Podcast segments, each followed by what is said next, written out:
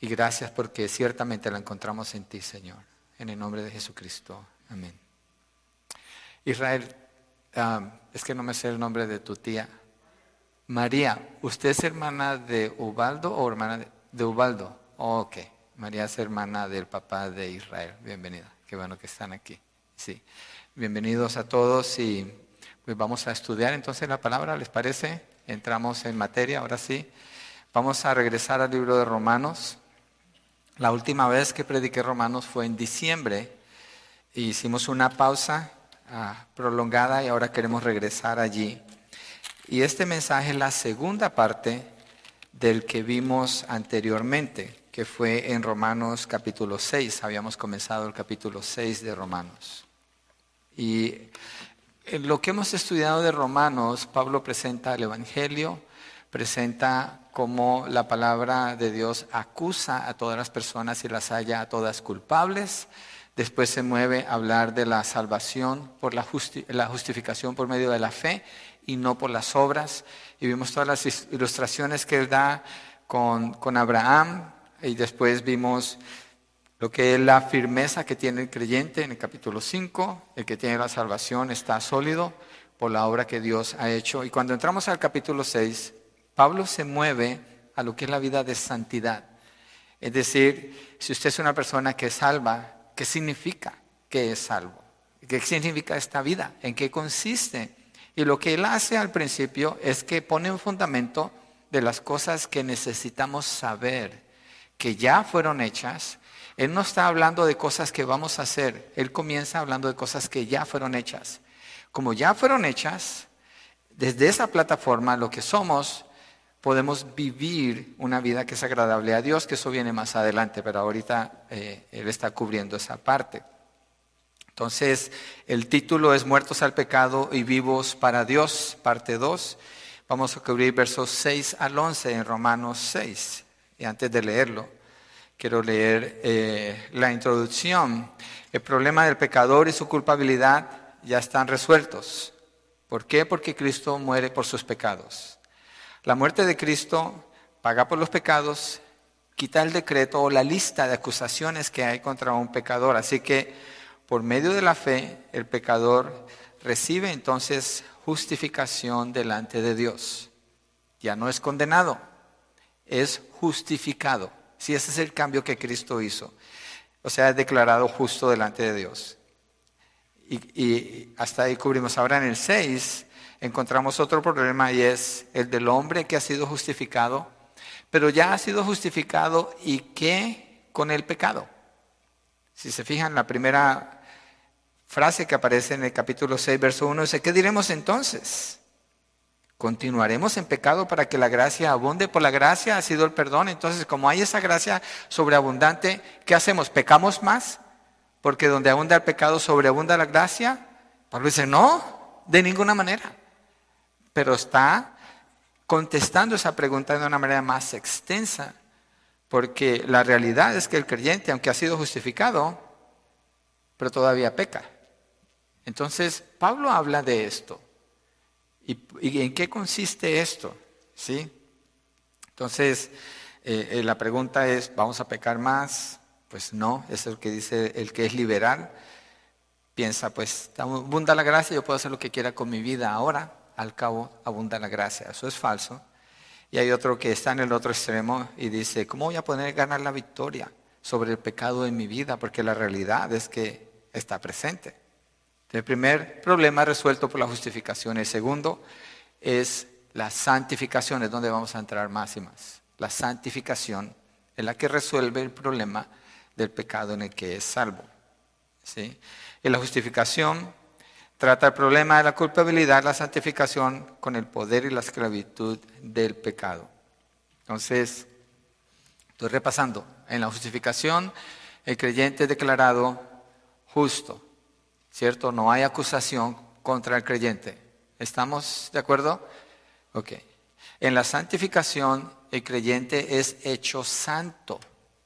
En la justificación es justificado, en la santificación es hecho santo. Santo es separado, separado para Dios. Dios llama a los que Él salva, los saca del mundo, los limpia por el sacrificio de Cristo quita toda acusación contra ellos, porque Cristo tomó su lugar y ahora es, como están separados, es para que viva una vida separada para Dios, es una vida diferente, la vida de santidad.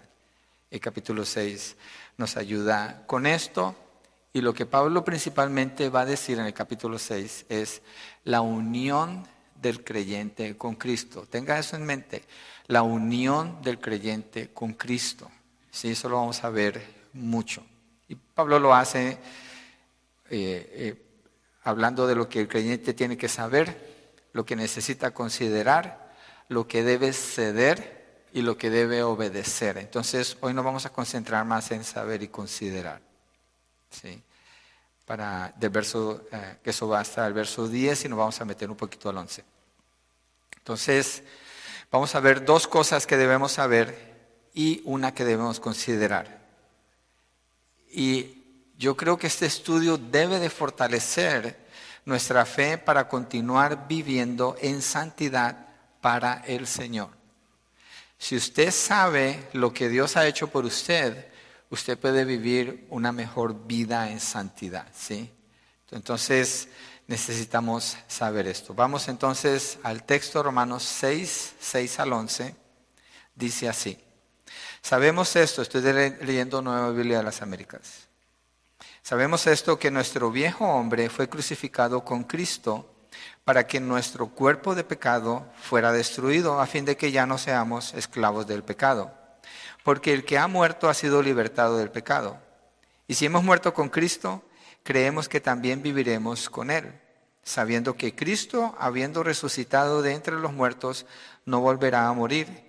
La muerte ya no tiene dominio sobre Él. Porque en cuanto a que Él murió, murió el pecado de una vez para siempre, pero en cuanto Él vive, vive para Dios. Así también ustedes considérense muertos para el pecado, pero vivos para Dios en Cristo Jesús. Entonces la primera parte es crucificados con Cristo. Crucificados con Cristo, versos 6 y 7, cubre eso. Y esta es la segunda cosa que debemos de saber. Ustedes dirán, pero es el punto número uno. Sí, lo que pasa es que esta predicación es parte dos. La primera que deberíamos de saber, ¿nos regresamos? ¿O alguien se acuerda bien, bien qué fue lo que vimos en diciembre? Creo que fue al principio de diciembre que prediqué la parte 1. No, ¿cierto? Miremosla. Entonces, capítulo 6, verso 3. ¿O no saben ustedes que todos los que hemos sido bautizados en Cristo Jesús hemos sido bautizados en su muerte? Por tanto, hemos sido sepultados con Él por medio del bautismo para muerte, a fin de que como Cristo resucitó entre los muertos, por la gloria del Padre, así también nosotros andemos en novedad de vida, porque si hemos sido unidos a Cristo, fíjate la palabra clave aquí, unidos a Cristo en la semejanza de su muerte, ciertamente lo seremos también en la semejanza de su resurrección. Y hacemos la ilustración. Aquí dice que bautizados. Aquí no está hablando del bautismo en agua. ¿Se acuerdan? Este es un texto seco. Esta es una explicación del significado espiritual de lo que Dios hizo por el creyente. Entonces cuando dice que somos bautizados con Cristo, en el momento del bautismo en agua es una ilustración de esta realidad. El creyente entra o es bautizado con Cristo, es decir, es sepultado con Él en su muerte al pecado y sale del agua, cuando se está representando esto, a una vida nueva. Entonces hay una unidad con Cristo Jesús. Esa es la primera cosa que debemos saber. La segunda cosa que debemos saber está hablando en referencia con el viejo hombre, con el viejo hombre. Es decir, el viejo hombre, bueno, yo tengo 57 años y dirán, pues le quedará a usted porque yo estoy muy joven, pero es que no está hablando de la edad, está hablando de la persona. ¿Cuál persona? Una persona vieja. Si Dios salva a un muchacho de 16 años, hay un viejo hombre que quedó atrás y viene una vida nueva. Entonces, está hablando desde la totalidad de la naturaleza caída del hombre. La naturaleza del pecado que habíamos heredado de Adán desde que nacimos, nacimos con esa naturaleza. Esa naturaleza, el hombre viejo, sin la intervención de, de Dios, es la muerte espiritual. Usted le habla a algunas personas y les quiere compartir el Evangelio. Usted le habla con unas personas y les quiere compartir algo de la palabra de Dios. y al final usted dice como que le hablé a alguien que no puede razonar, como que le hablé a alguien que no puede pensar, como que le hablé a un muerto.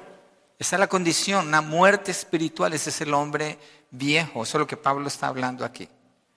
¿Sí? Entonces, la condición de una persona que está muerta espiritualmente, el hombre viejo, lo que éramos, es pecar. ¿Cuál es la opción? Pecar. ¿Por qué? Porque la naturaleza vieja es una naturaleza pecaminosa. ¿Qué es lo que hace esa naturaleza? Pecar.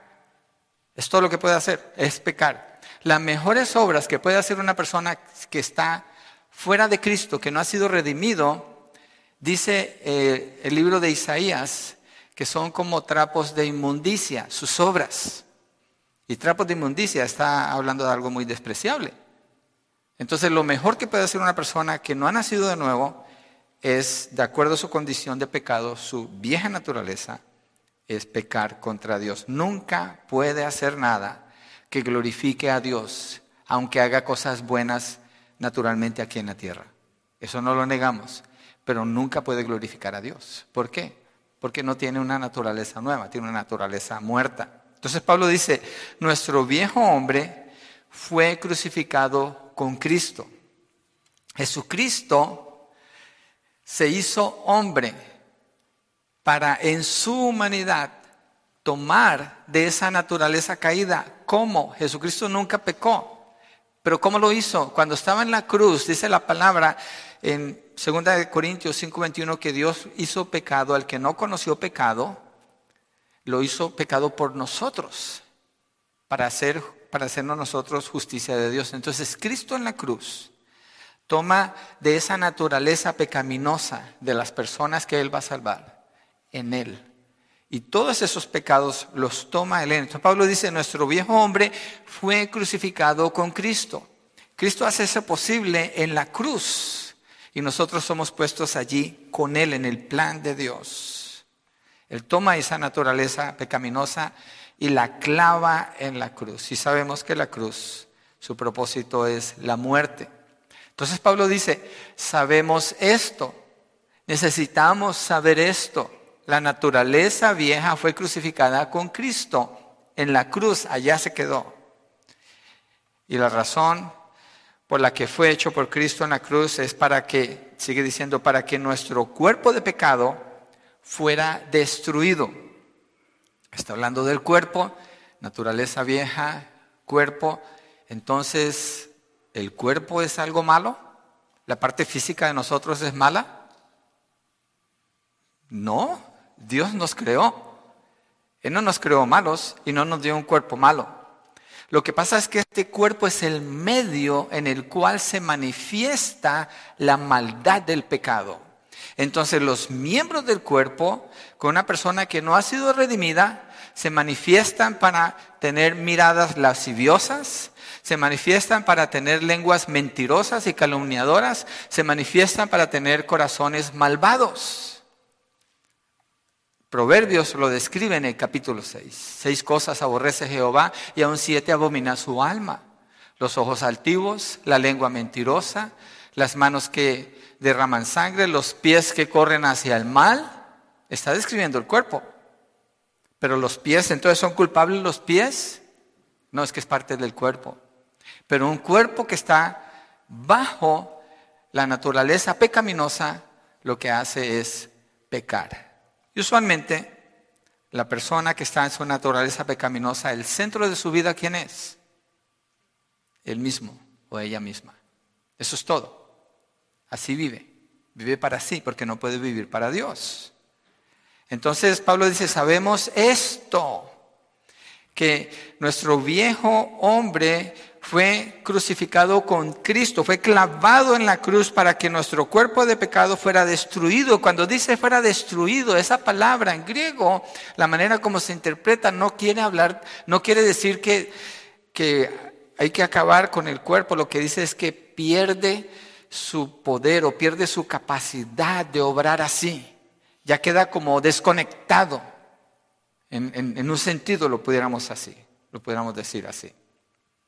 Entonces, eh, ese cuerpo en la naturaleza vieja es ofrecido para pecar. La palabra dice, por ejemplo, en Romanos 12, 1, de cómo ofrecer el cuerpo, fíjese. Pero obviamente para que esto suceda, tiene que haber una renovación en esta persona. Dice, por tanto, hermanos, les ruego por las misericordias de Dios que presenten que sus cuerpos como sacrificio vivo y santo aceptable a Dios, que es el culto racional de ustedes. Es decir, usa los miembros de tu cuerpo para honrar a Dios. Pero ¿por qué lo puedes hacer? Porque sabemos que el viejo hombre fue crucificado con Cristo para que el cuerpo de pecado sea destruido. Es decir, el cuerpo ya no es usado para pecar sino para glorificar a Dios. Eso es lo que está hablando. Entonces, lo que está indicando es que el dominio del pecado sobre el cuerpo se acaba para que nuestro cuerpo de pecado fuera destruido. Entonces, destruido no significa aniquilar, significa hacer cesar. Ahora es hecho inoperante en relación con el pecado para que sea controlado entonces por quién? Por el Espíritu Santo. Sean llenos del Espíritu, dice la palabra. No sean llenos de vino, sino en locales de disolución, sino llenos del Espíritu Santo a través de la llenura de la palabra para el que ha nacido de nuevo, porque sabemos que en Cristo Jesús el viejo hombre fue crucificado.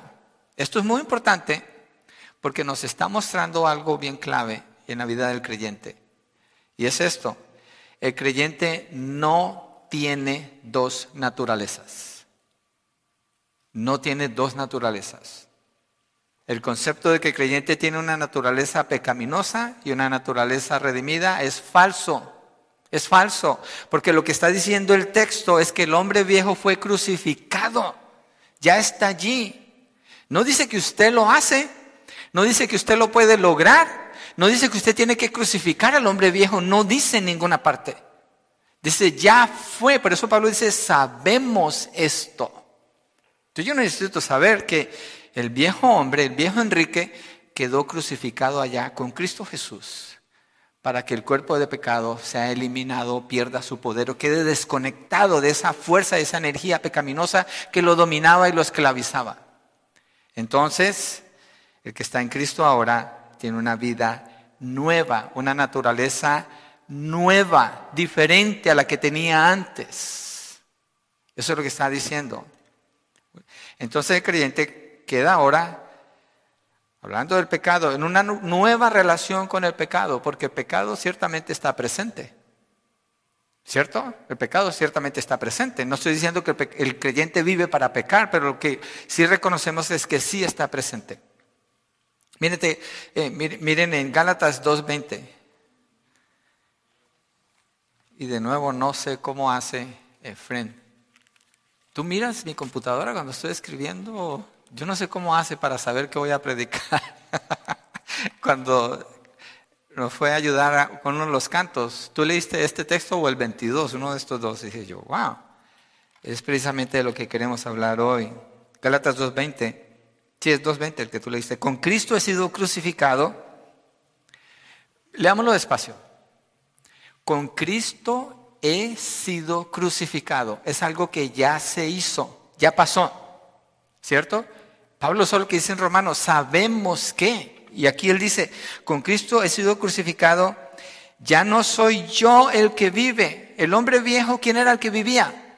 Yo. Por eso el centro de mi vida, ¿cuál era? Yo, mi, me. Salmo 77, 18 veces habla de mí, mí, mí, mí al principio, porque se encuentra una lucha emocional de la cual él necesita salir y porque tiene al Espíritu de Dios, él sale y entonces su enfoque termina completamente en Dios y la obra de Dios. Por eso es posible. Entonces dice, con Cristo he sido crucificado, ya no soy yo el que vive, sino que Cristo vive en mí. Y la vida que ahora vivo en la carne, la vivo por la fe en el Hijo de Dios, el cual me amó y se entregó a sí mismo por mí. En la carne, es decir, en la naturaleza nueva que tiene, que ya no es la naturaleza pecaminosa. Tiene una nueva naturaleza. Por eso ahora la vida que se manifiesta en el que ha nacido de nuevo es la vida de Cristo. Esa es la vida que prevalece, esa es la nueva relación, porque es Él quien domina ahora su ser, a Él le pertenece. Miremos otro texto, Gálatas 6, 14.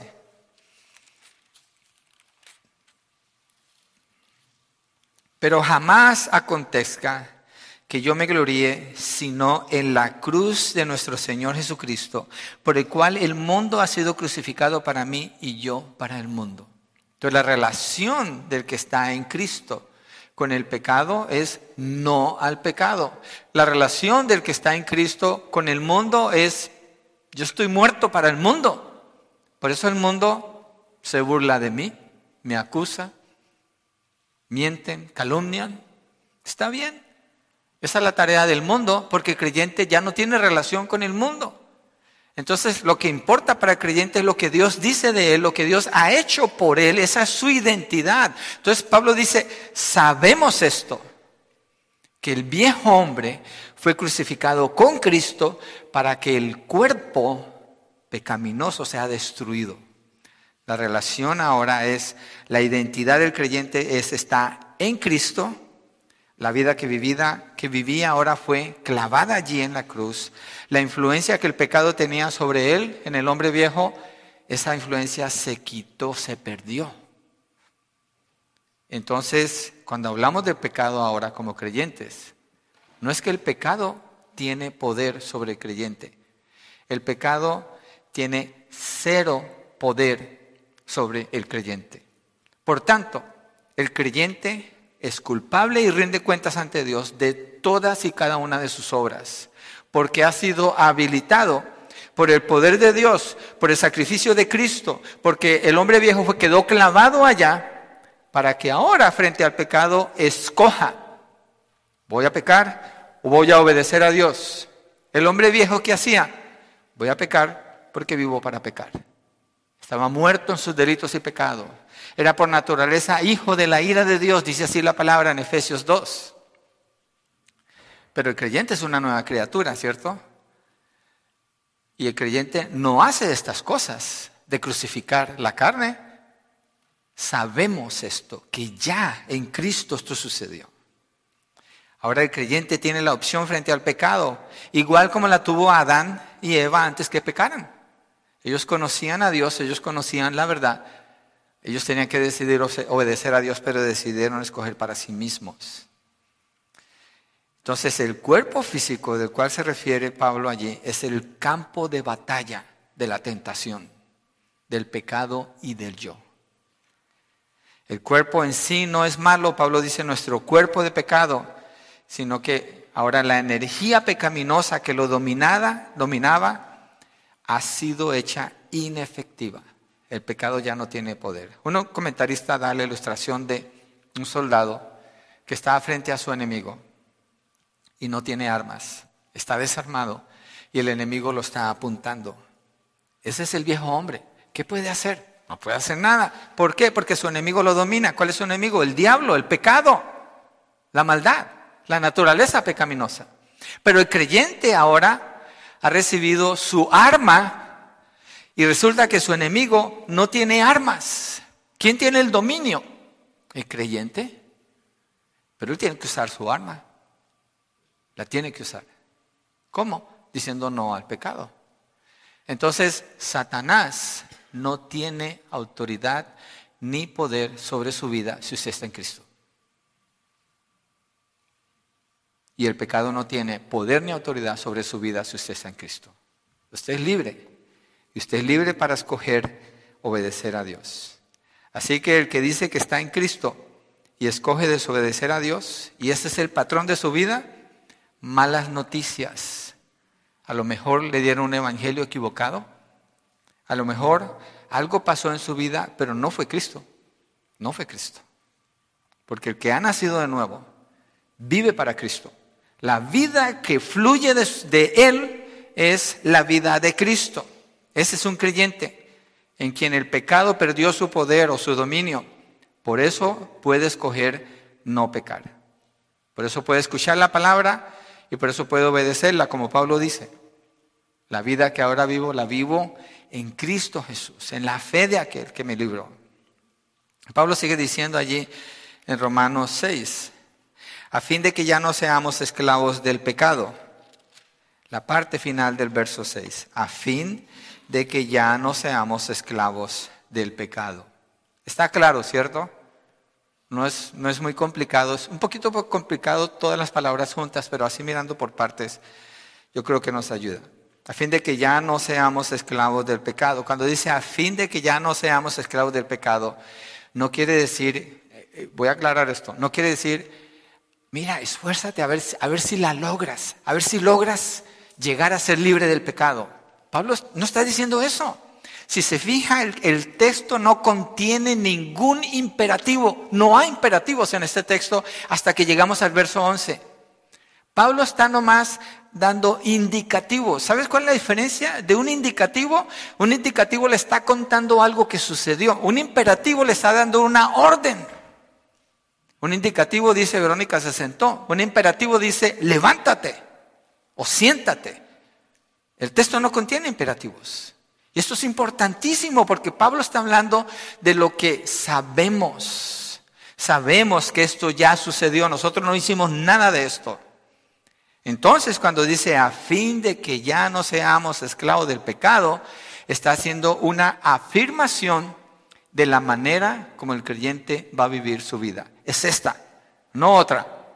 Dios no salva a una persona para que su nombre sea blasfemado en esa persona. Dios salva a una persona para que su nombre sea exaltado y conocido por medio de la vida de esa persona. El Señor Jesucristo en Mateo 5, verso 16 dice, somos la luz de qué? Del mundo. No dice, esfuérzate para que seas luz, dice, somos la luz del mundo. Y una luz no se puede esconder. Entonces las obras del que es luz del mundo son conocidas y entonces ¿qué sucede? Verso 17 de Mateo 5. Dios es glorificado. Lo mismo que está diciendo Pablo aquí, a fin de que ya no seamos esclavos del pecado. Entonces precisamente está dando una afirmación de algo negativo. Ya no somos esclavos del pecado. No, no lo somos. El que es creyente no lo es. ¿Por qué? Verso 7. Porque el que ha muerto ha sido libertado del pecado. El pecado ya no tiene poder. ¿Cuál es el poder del pecado? La muerte, ¿cierto? Pero si el creyente ya murió con Cristo, su naturaleza vieja fue crucificada con Cristo, ¿cómo está? Está muerto. ¿A qué? Al pecado. ¿A qué más? Al mundo. A sus propios deseos. Ya está muerto entonces no tiene ningún poder. Ya no hay ningún poder. Porque el que ha muerto ha sido libertado del pecado. Somos libres entonces del poder y del dominio del pecado. Si usted está en Cristo, el pecado no tiene ni dominio ni poder sobre usted. No lo tiene. Usted no tiene dos naturalezas, usted tiene una. Usted está muerto del pecado, está vivo para Dios. Es una sola naturaleza, una nueva naturaleza. Usted no tiene dos. Usted no tiene que pelear contra una segunda naturaleza. No, usted tiene una sola, una sola naturaleza. Entonces el creyente, la naturaleza que ya no tiene es la naturaleza caída, tiene una nueva naturaleza. Esa naturaleza caída, ¿dónde quedó? Ayúdenme. Está crucificada, ¿cierto? Está allá en la cruz, crucificada. ¿Usted la crucificó? Cristo se hizo hombre y tomó de esa naturaleza caída sin haber pecado. Y allí en la cruz, Él la dejó clavada, allí. Entonces el creyente ahora tiene una sola naturaleza. Martin Lloyd Jones lo ilustra de la siguiente manera. El creyente el creyente ahora es libre en Cristo, pero es como que el creyente ha sido movido a un campo, un campo de libertad, y allí vive ahora. Pero al otro extremo, al final del campo, allá está Satanás, está gritándole, está tentándole, está llamándole para que se salga de ese campo y haga otras cosas que no son de su campo. Pero el creyente conoce la verdad, conocemos, sabemos que nuestro viejo hombre fue crucificado, entonces Satanás, no somos su esclavo, el pecado a lo que nos llama, no somos su esclavo, entonces tenemos el poder para decir no, decimos no. No dice que reprendamos al diablo, ninguna parte dice eso, ni a los demonios, eso es falso. Pero sí dice que le digamos no al pecado, no a Satanás y no al mundo.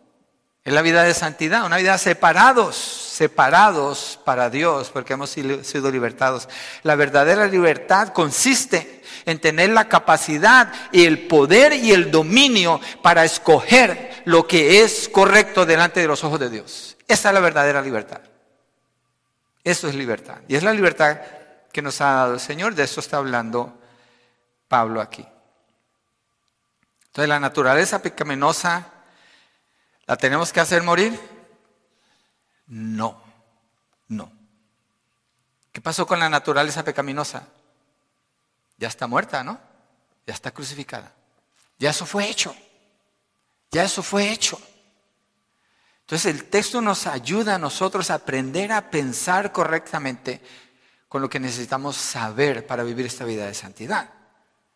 La naturaleza pecaminosa no la tenemos que hacer morir, ya fue muerta por Cristo, Él ya lo hizo. Por eso afirma que ya no somos esclavos del pecado. Usted debe decirlo. Hágalo. Ya no soy esclavo del pecado si usted está en Cristo. Usted lo puede decir ahora mismo, yo no soy esclavo del pecado. Yo no voy a obedecer al pecado. Puedo obedecer a Dios. Nunca dice que si hacemos algo para hacer morir la naturaleza pecaminosa, entonces seremos libres del poder del pecado. Ya eso fue hecho por Cristo. El creyente se identifica entonces con Cristo y tiene una nueva naturaleza. ¿Cuántas? Una, una sola una sola naturaleza. Entonces, ese es el primer punto, crucificados con Cristo. Segundo, muertos y resucitados con Cristo. Verso 8, y si hemos muerto con Cristo, paramos allí. El creyente entonces murió con Cristo. ¿Qué parte del creyente murió con Cristo? La vieja naturaleza. Murió con Cristo. ¿Para qué murió Cristo? Cristo murió por el pecado, ¿cierto? para pagar por el pecado. Entonces el creyente murió con Cristo, juntamente con Cristo. Hemos muerto con Él. ¿A qué murió Cristo? Al pecado. ¿A qué morimos nosotros con Cristo? Al pecado. Entonces el creyente está ahora completamente unido con Cristo. Con Cristo.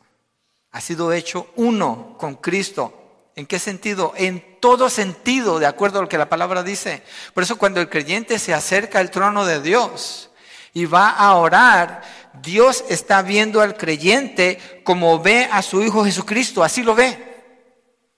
Porque la obra que Cristo hizo es puesta sobre él, el creyente es puesto en Cristo.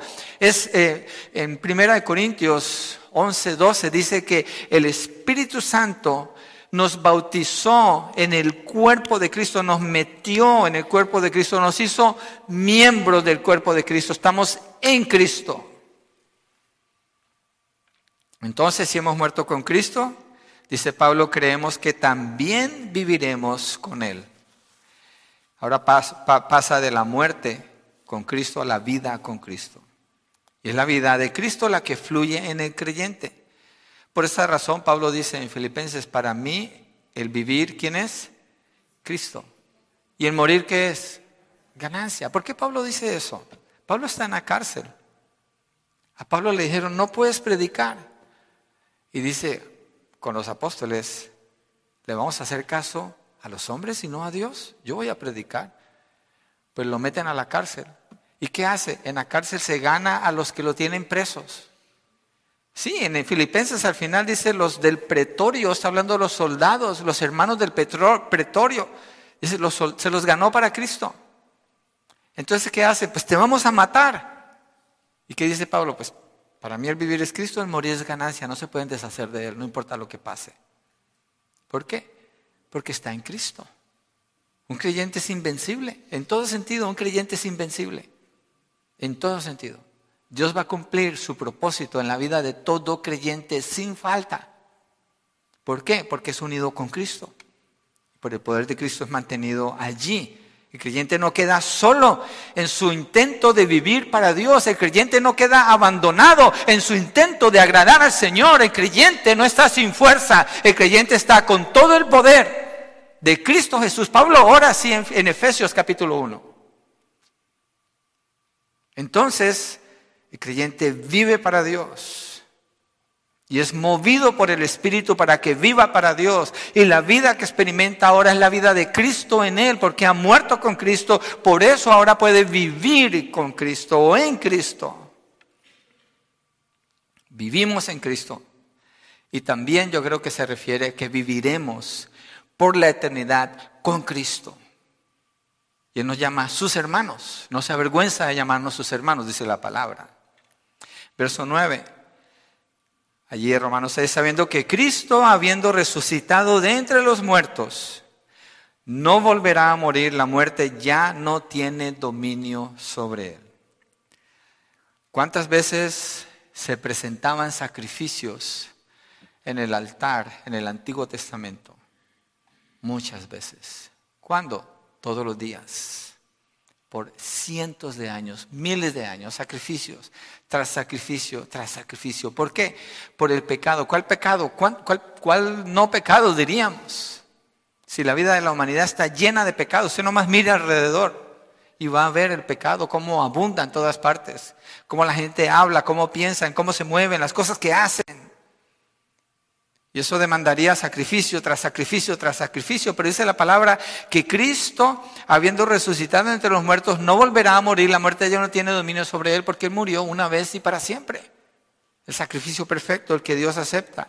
Cristo entonces, cuando se presenta como sacrificio, él venció la muerte. ¿Cuántas veces se puede morir? Una vez. Para el hombre le he dado morir una vez y después el juicio, dice Hebreos capítulo 9.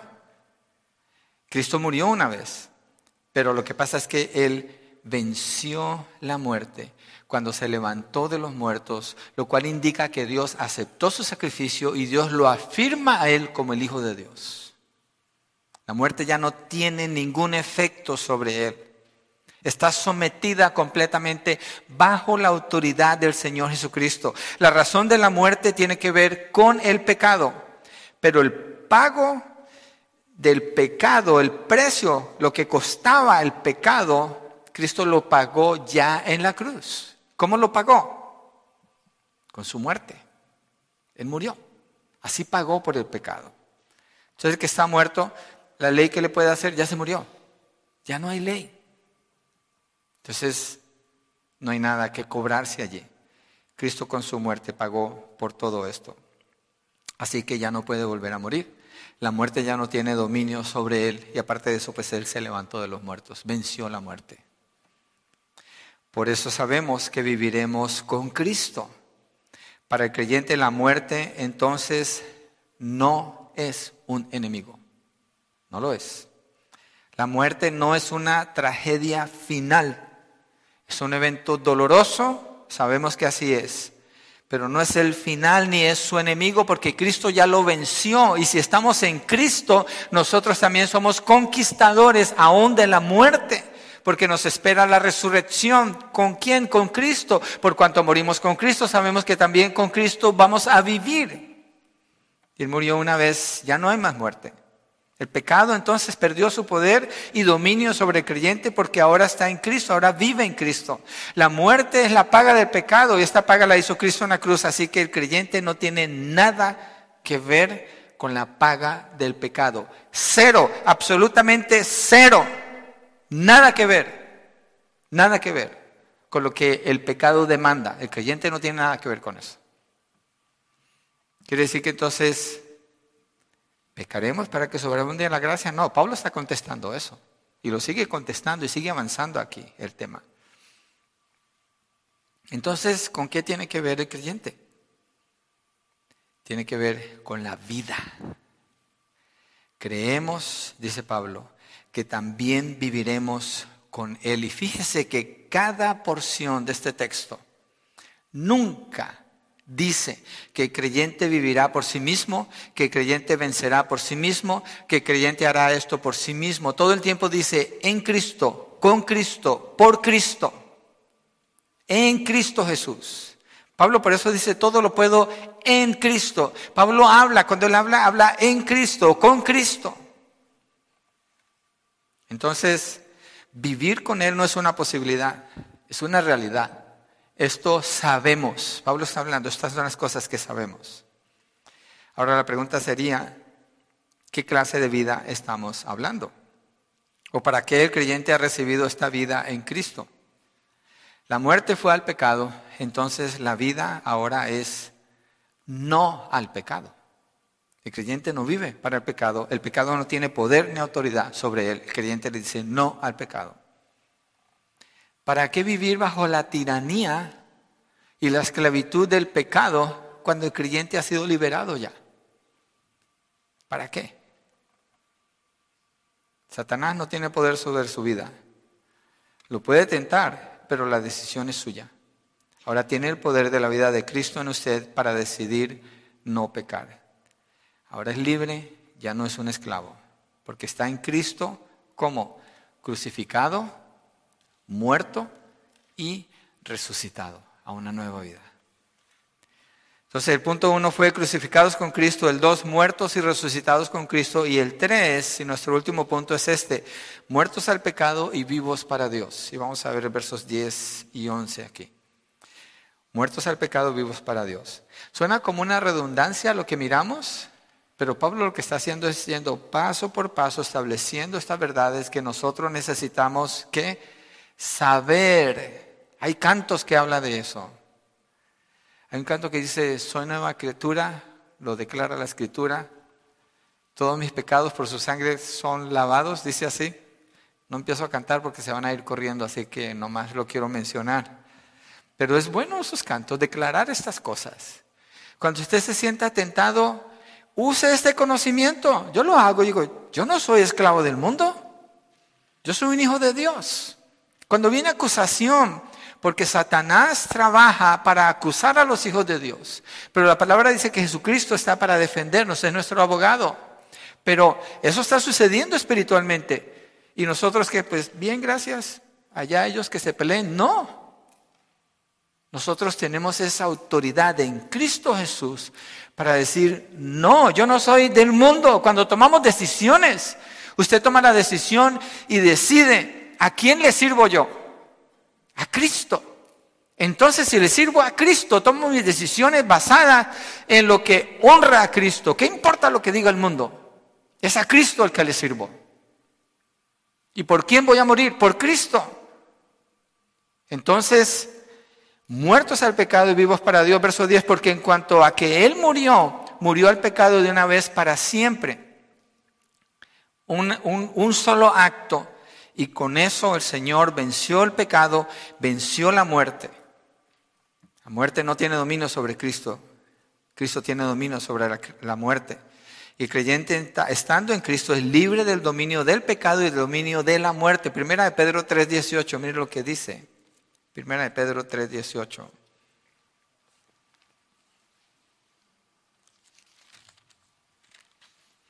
Porque también Cristo murió por los pecados una sola vez, el justo por los injustos para llevarnos a Dios, muerto en la carne, pero vivificado en espíritu, vivificado en espíritu. Entonces, una sola vez Él murió. Y Pablo dice, pero en cuanto Él vive, y se mueve ahora la vida de Cristo en, en Romanos 6, vive para Dios. Cuando Él vive, vive para Dios. Cristo siempre vivió toda su vida para Dios cuando Él vino aquí a la tierra. Pero lo que está diciendo es, Él murió al pecado, venció la muerte cuando resucitó y vive para Dios. Él vive para la gloria y honra de Dios. Solo vive para Él. Y ha hecho, ha hecho posible a través de su obra redentora que el creyente ahora viva para Dios. Entonces cuando la persona cree, sus pecados son perdonados, muere a la vida pasada, el hombre viejo es crucificado y nace a una vida nueva. Tiene una sola naturaleza, una naturaleza viva, de vida, de obediencia a Dios, de poder para vencer el pecado, no de muerte, no de pecado, no de oscuridad, no de tinieblas, no de esclavitud al pecado, ni al mundo, ni a Satanás. La vida pasada la vivía para sí mismo obedeciendo sus deseos pecaminosos, pero la vida nueva la vive en Cristo Jesús para Dios, porque Cristo vive para Dios y Cristo vive en el creyente. El creyente está ahora en Cristo en todo sentido. Entonces solo hay una, una naturaleza. Por eso, piensen esto. Yo a veces le pido a las personas cuando llenan su aplicación para la membresía, les pido por favor escriba su testimonio. Y la instrucción es bien sencilla, basado en la Biblia. ¿Cómo se escribe un testimonio? Usted escribe cómo era el hombre viejo, cómo era su vida pasada. ¿Qué pasó cuando el Señor lo salvó? ¿Qué es lo que usted entiende de cómo Dios le dio la salvación? Y la tercera parte del testimonio es cómo es su vida nueva. ¿Cómo es ahora que usted está en Cristo? ¿Cuál es la diferencia? Entonces, cuando el testimonio se escribe así, usted ve la vida nueva y es un contraste súper marcado con la vida vieja. La persona ahora vive para Cristo, ese es el testimonio.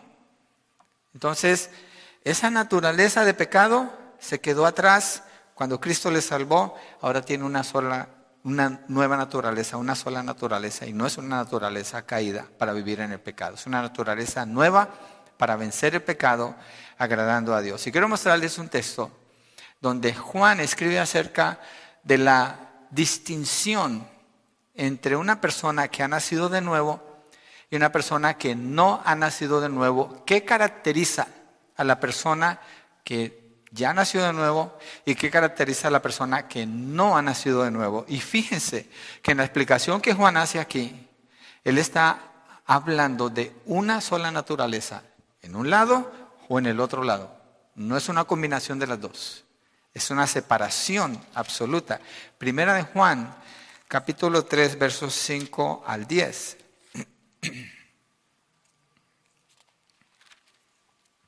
Dice así, ustedes saben que Cristo se manifestó a fin de quitar los pecados y en Él no hay pecado. Todo el que permanece en Él. ¿Quién es el que puede permanecer en Él de acuerdo a lo que estamos estudiando? El que está en Cristo, el que ha nacido de nuevo. Es el que puede permanecer en Él. ¿Por qué? Porque Cristo está en Él. Todo el que permanece en Él, ¿qué hace? No peca, dice aquí. No peca. Vamos a mirar qué significa esto de no peca. ¿Ok?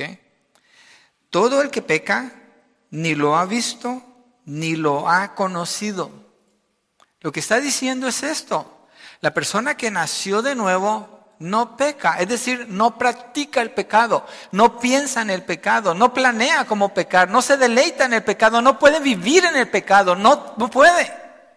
Pero el que no conoce a Cristo, peca, ¿por qué? Ni le ha visto ni le ha conocido. No importa lo que declare. Verso 7 dice, hijos míos, que nadie los engañe. El que practica, y aquí ya introduce el término practicar, practica la justicia, es justo. Así como Él es justo, como, como Él es justo, ¿quién? Como Cristo es justo. Entonces el creyente manifiesta la justicia de Cristo en la manera como actúa y como vive. Verso 8. El que practica el pecado es de quién? Del diablo.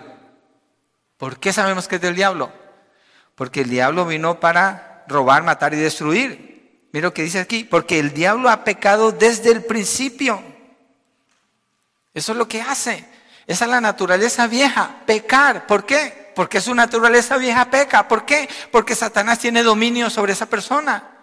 Porque el pecado es el que le esclaviza y para el pecado vive. porque el diablo ha pecado desde el principio, el Hijo de Dios se manifestó con este propósito para destruir las obras del diablo. ¿En quién? En el que es un Hijo de Dios. Las obras del diablo ya no operan en un Hijo de Dios. ¿Por qué? Porque Cristo las destruyó. ¿Cómo? Clavó al hombre viejo en la cruz para matar el cuerpo de, pecado, quitarle el poder. Verso 9. Ninguno y este es un absoluto. Nadie queda por fuera aquí. Ninguno que es nacido de Dios practica el pecado. Una persona que ha nacido de Dios no puede practicar el pecado. No puede. ¿Qué es lo que pasa con un creyente? Porque diríamos, ¿un creyente nunca peca? Los creyentes pecamos. Somos tentados y tontamente cedemos a la tentación y pecamos contra Dios. A veces. Pero cuando un creyente peca, fíjese que el texto está hablando, no practica el pecado. Cuando un creyente peca, no está planeando cómo pecar. No tiene malicia en su corazón. No es así. Peca por su torpeza o porque se descuida espiritualmente pero cuando lo hace le duele profundamente en su corazón y aborrece lo que ha hecho y lo, lo, detesta y corre con el Señor de inmediato. ¿Cuándo? En el momento en que experimenta el pecado. En el momento en que experimenta los pensamientos. En ese momento no tiene paz en su corazón. ¿Por qué? Porque Cristo no vive así. Y la vida de Cristo, la que está en Él, es lo que Pablo nos está indicando. Y este texto habla de esta diferencia. Ninguno que es nacido de Dios practica el pecado y mire el por qué. Porque la simiente de Dios permanece en él. La palabra simiente en griego, la palabra esperma, está hablando de la vida de Dios, está en él. Por tanto, no puede practicar el pecado. ¿Qué indica esto? El creyente no tiene ni el poder, ni la capacidad, ni la energía, ni el deseo de practicar el pecado. No puede. Eso es lo que está diciendo él aquí. Porque la simiente de Dios permanece en él. No está muerto, está vivo. Inmediatamente, mira lo que dice, no puede pecar porque es nacido de Dios. No puede pecar porque es nacido de Dios. Absolutos es lo que nos da el texto aquí. ¿Por qué Juan habla con absolutos cuando está hablando de esta diferencia? Por lo que Pablo está diciendo, Romanos 6. El creyente no tiene dos naturalezas. El creyente tiene una naturaleza. La naturaleza viva, la vida de Cristo en él, no una naturaleza de pecado. Entonces no piense, no se queda, no, no, no anda en el ambiente del pecado, no puede. Aquí dice, no puede pecar, porque es nacido de Dios. Y el verso 10, como que para ponerle sello, dice Juan, en esto se conocen, se reconocen los hijos de Dios y los hijos del diablo. Todo aquel que no practica la justicia no es de Dios. Tampoco aquel que no ama a su hermano. Está claro, ¿cierto? Que le queramos poner colores y cosas y traer decoraciones allí sería otro asunto. Pero creo que el texto es muy claro. Y es consistente con lo que estamos estudiando en Romanos capítulo 6. Ahora miremos el verso 11 de Romanos 6. Romanos 6, regresemos allí. Así también ustedes considérense. Mire, ¿se acuerdan que hemos visto que este texto no contiene imperativos? Sino indicativos. Indican o cuentan algo, ¿cierto? O, narran o muestran algo que ya pasó. Que es esencial para lo que necesitamos saber. Aquí en el verso 11 cambia y aquí encontramos un imperativo, el primero. Este es un mandamiento. Considérense muertos al pecado, pero vivos para Dios en Cristo Jesús. Y cuando dice considérese, la palabra considerar es calcular, pensar, meditar. Ah, ese imperativo indica también reconocer, considérense o reconozcan que están muertos para el pecado, pero vivos para Dios en Cristo Jesús.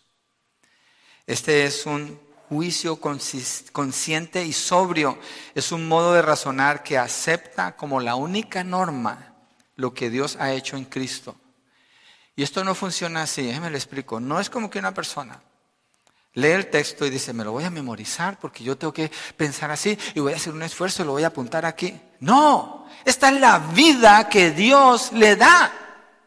Cuando Pablo le dice, considérense muertos al pecado, no es un gran esfuerzo que usted tiene que hacer, esa es la naturaleza que usted tiene.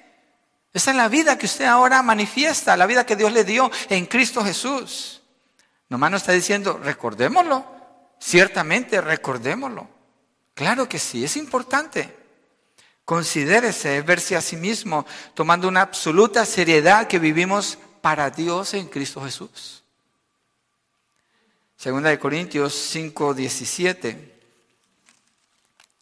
en línea con lo de considérense, muertos al pecado y vivos para Dios. Dice, de modo que si alguno está en Cristo, mira lo que dice Pablo, si alguno está en Cristo, ¿ok? Si alguno está en Cristo, nueva criatura es. Las cosas viejas pasaron, esas cosas viejas a quién le pertenecen? Al hombre viejo, a la naturaleza del pecado. Las cosas viejas pasaron, ahora han sido hechas nuevas. El que está en Cristo tiene una vida nueva. Vivos para Dios en Cristo Jesús, es lo que está diciendo Pablo allá en Romanos. Y aquí en Corintios lo está afirmando. Miren lo que dice Pablo pensando, yo estaba pensando de este texto, cuando Pablo dice considérense muertos al pecado y vivos para Dios. Considérense o eh, piénsenlo, medítenlo, afírmenlo. En Efesios 1, 18 al 21, Pablo afirma en su oración el poder que está a favor del creyente. Porque todas estas declaraciones que estamos viendo aquí, no es un asunto de que me las memoricé y ahora las voy a repetir mil veces y entonces voy a empezar a vivir. No, nosotros no causamos eso. Esa es una vida que ya está puesta en nosotros. Y Pablo cuando ora por los Efesios 1, Efesios 1, 18 al 21, mire la oración. Mi oración es que los ojos de su corazón les sean iluminados para que sepan cuál es la esperanza de su llamamiento, cuáles son las riquezas de la gloria de su herencia en los santos y cuál es la extraordinaria grandeza de su poder para con nosotros los que creemos conforme a la eficacia de la fuerza de su poder. Pablo está orando, no para que logren llegar allí, no para que logren producir esto, dice, para que sepan, hermanos, usted, esto es lo que usted tiene. Usted tiene el poder de Dios, usted tiene la vida de Cristo, usted ha sido crucificado, el hombre viejo, con Cristo en la cruz para que muera, o sea, destruido el cuerpo de pecado. Usted tiene una nueva herencia en el Señor, una nueva vida. Y todo esto obra en usted por el poder de Dios. No es su capacidad. Usted no es el que hace esto. El texto no nos ordena hacer nada de esto. La única parte que nos dice es consideremos, sepamos, afirmemos esto que ya fue hecho. No estamos laborando aquí en ningún sentido. Cero. No hemos laborado nada en todo este texto. Nada. Nomás hemos sido instruidos en lo que Dios hizo a través del poder del Señor Jesucristo cuando murió en la cruz y después se levantó de entre los muertos. Y en el verso 20 de Efesios 1 dice, ese poder obró en Cristo cuando lo resucitó de entre los muertos y lo sentó a su diestra en los lugares celestiales, muy por encima de todo principado, autoridad, poder, dominio y de todo nombre que se nombra, no solo en este siglo, sino también en el venidero. ¿Cuál poder? Ese poder que obró en Cristo. ¿Dónde está obrando ese poder? Si usted está en Cristo, ese poder está obrando en usted. ¿Cómo es el poder? ¿E-, ¿Ese poder de quién es? De Dios. ¿No es suyo? Es de Dios. Pablo, oro para que sepan esto. Ya lo tienen. ¿Cómo es el poder de Dios? ¿Cómo es el poder de Dios? ¿Cuál es el límite para el poder de Dios? Es ilimitado. Dios es todopoderoso. De acuerdo al texto, con ese poder Dios levantó a Jesús de los muertos. La muerte es el último enemigo, ya fue vencido. Entonces, ¿cómo no va a poder vivir para Dios? Y si vive para el pecado, ¿de quién es? Del diablo. ¿De quién más? Pero si usted vive para Dios porque está experimentando el poder de Dios en su vida, porque el Señor le da tanto el querer como el hacer para vivir así. Esa hora ya fue hecha. Entonces, hoy lo que estamos aprendiendo no es algo que tenemos que hacer, no es un esfuerzo, que, una lucha que... no, es algo que ya se nos dio, completo, perfecto, garantizado. Así es la obra que Dios ha hecho a favor del creyente. Entonces Pablo, después de que habla de la seguridad de la salvación, empieza a entrar en lo que es la santificación, pero antes de hablar de lo que el creyente tiene que hacer en su vida de santificación, le dice, esto es lo que Dios te dio en Cristo Jesús. Por esa razón tiene sentido lo que vamos a ver después, por lo que Cristo ya hizo. Entonces, aquí estás parado. Esto es lo que eres tú y esa es la vida que vas a manifestar. Nomás lo vamos a ver en la acción, cómo se ve. Pero está la vida que ya tienes. Entonces hemos sido crucificados con Cristo, muertos y resucitados con Cristo, muertos al pecado y vivos para Dios. En la parte de atrás de sus notas puse un resumen de lo que debemos saber. Lo quiero leer y con esto terminamos. Debemos saber que como creyentes fuimos identificados unidos con Cristo en su muerte, sepultura y resurrección. Debemos saber que nuestro viejo hombre fue crucificado con Cristo para que el cuerpo de pecado quede deshecho o inservible, terminando su esclavitud al pecado. Debemos saber que siendo que Cristo murió al pecado de una vez por siempre, la muerte no tiene dominio sobre él, con quien el creyente está unido. Debemos saber que la vida que Cristo vive, la vive para Dios. Debemos considerar que todos estos hechos son verdad de nosotros mismos. Toda la obra de Cristo nos pertenece, ha sido puesta sobre nosotros y es el fundamento para que vivamos vidas santas para Dios. Es decir, que siendo que fuimos identificados con Cristo en su muerte al pecado, entonces consideramos que estamos muertos al pecado. Y siendo que hemos sido unidos a Él en su vida de resurrección, entonces debemos considerarnos como vivos para Dios de entre los muertos. Dios así lo cuenta. Y por eso nosotros también. No vamos a contradecir a Dios, le vamos a creer a Dios y a vivir como Él dice, la vida de libertad que nos ha dado para que la vivamos para Dios. ¿Por qué no se ponen de pie? Les invito, si está bien con usted, y hacemos una oración para cerrar así este mensaje. Señor, gracias por la obra de tu Hijo Jesucristo. Y cuando hablamos de la vida del creyente, tenemos que mirar a Cristo una y otra vez. Gracias por la afirmación que Pablo presenta allí en el capítulo 6, donde no hay ninguna labor de nuestra parte.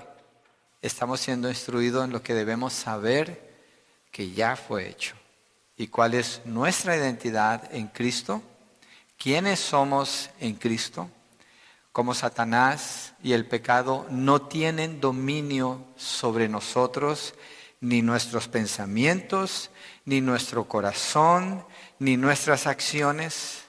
Nosotros somos libres en Cristo y por el poder que operó en Cristo para levantarlo de los muertos, así podemos vivir la vida que tú nos has llamado a vivir ahora, una vida de obediencia a ti, donde tomamos la decisión de obedecerte.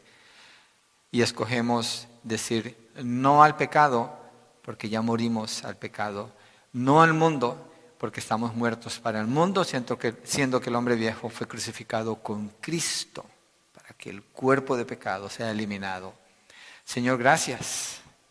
Gracias, Padre por la libertad que tenemos. Gracias por la obra perfecta que ha sido puesta a nuestro favor. Gracias por que la justicia de Cristo en la cruz fue puesta sobre nosotros y así somos presentados delante de Dios, así caminamos, así vivimos, así nos movemos y nuestro corazón jamás se separa de ti, porque no somos hijos del diablo, somos hijos de Dios y manifestamos la vida de Cristo en la manera como vivimos, porque es por el poder de Dios que así vivimos. Gracias Dios. Oramos Señor por las personas que no están en Cristo.